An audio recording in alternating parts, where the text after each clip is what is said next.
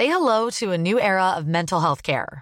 Cerebral is here to help you achieve your mental wellness goals with professional therapy and medication management support. 100% online. You'll experience the all new Cerebral Way, an innovative approach to mental wellness designed around you. You'll get a personalized treatment plan from a therapist, prescriber, or both in a safe and judgment free space. Your Cerebral therapist or prescriber will outline a customized plan with clear milestones along the way so you can get to feeling your best. With Cerebral, you're not alone in your mental health journey. We're here to empower you to live a fulfilling life. So take that first step towards a brighter future and sign up today at cerebral.com slash podcast and use code ACasts to get 15% off your first month. Offer only valid on monthly plans. Other exclusions may apply. Offer ends July 31st, 2024. See site for details.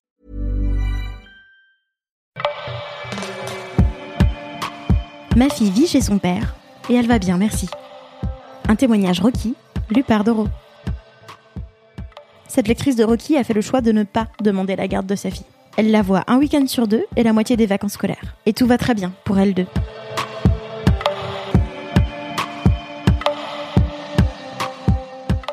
Je suis maman d'une fille de 11 ans. Je suis séparée de son père depuis qu'elle a 2 ans et j'ai choisi de ne pas réclamer sa garde. Ma fille vit depuis 9 ans chez son père en résidence principale. J'ai un droit de visite classique, un week-end sur deux et la moitié des vacances scolaires, et je voulais parler de cette expérience pas banale. Pour commencer, je voudrais démonter quelques clichés qui sont peut-être déjà en train de vous passer par la tête. Est-ce que ma fille souffre de cette situation? Bah non, elle va bien, merci. Est-ce que ma situation est exceptionnelle?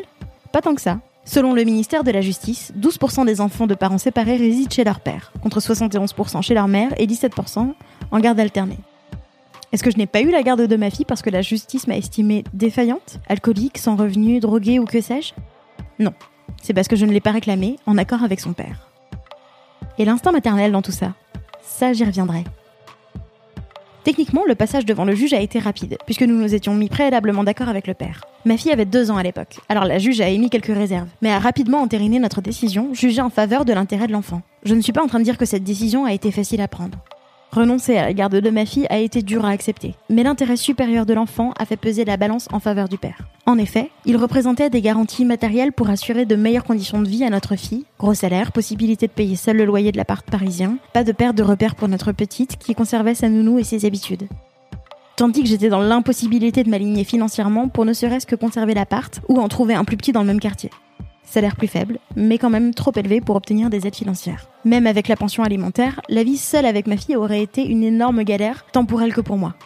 Last but not least, une séparation n'est jamais un long fleuve tranquille, et le conflit avec le père m'avait quand même lessivé psychologiquement. J'ai donc aussi choisi la paix sociale et l'assurance de bonnes conditions de vie pour ma fille en renonçant à sa garde.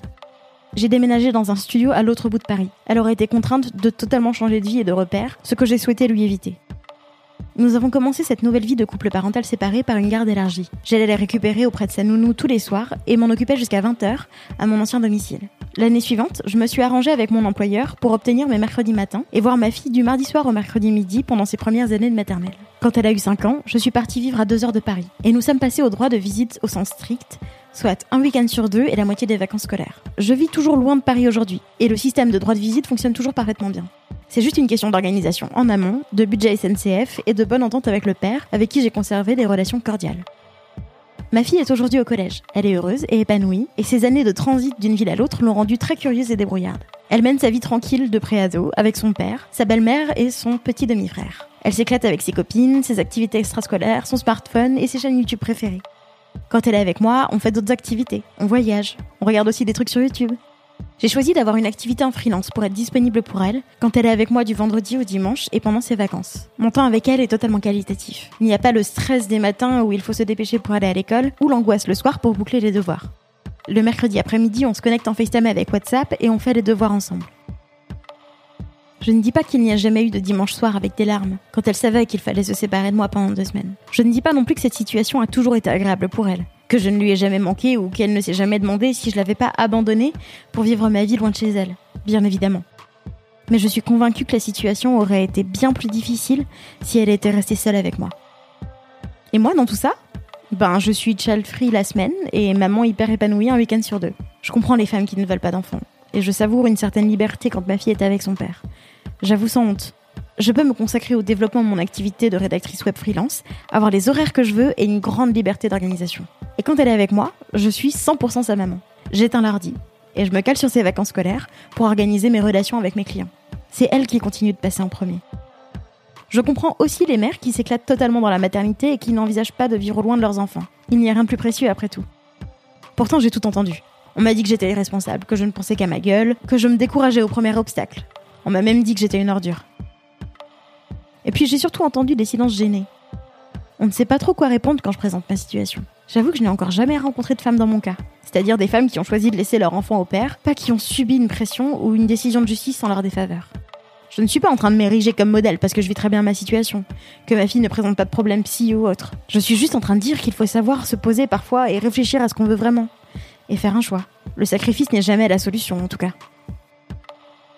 Pour finir sur l'instinct maternel, est-ce que vous vous souvenez du cercle de craie caucasien de Bertolt Brecht? Pour la faire brève sans entrer dans les considérations politiques de la pièce, il est question de déterminer qui est la véritable mère d'un enfant en le plaçant au centre d'un cercle de craie et de laisser deux femmes le tirer chacune de son côté. La véritable mère est-elle celle qui l'arrachera aux mains de l'autre ou celle qui le laissera partir pour ne pas lui faire mal en l'écartelant?